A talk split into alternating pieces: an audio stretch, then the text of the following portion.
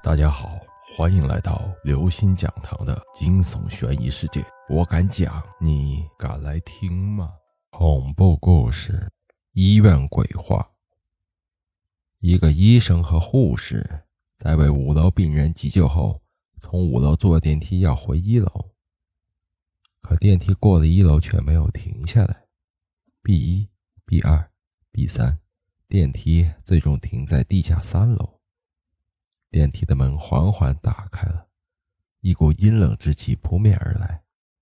一个女孩此时出现在面前，要进来搭电梯。医生吓得面无人色，赶紧把电梯门关上了。护士问医生：“为什么不让那个女孩进来？”医生吓得说：“你没有看见那个女孩手上系的一条红带子吗？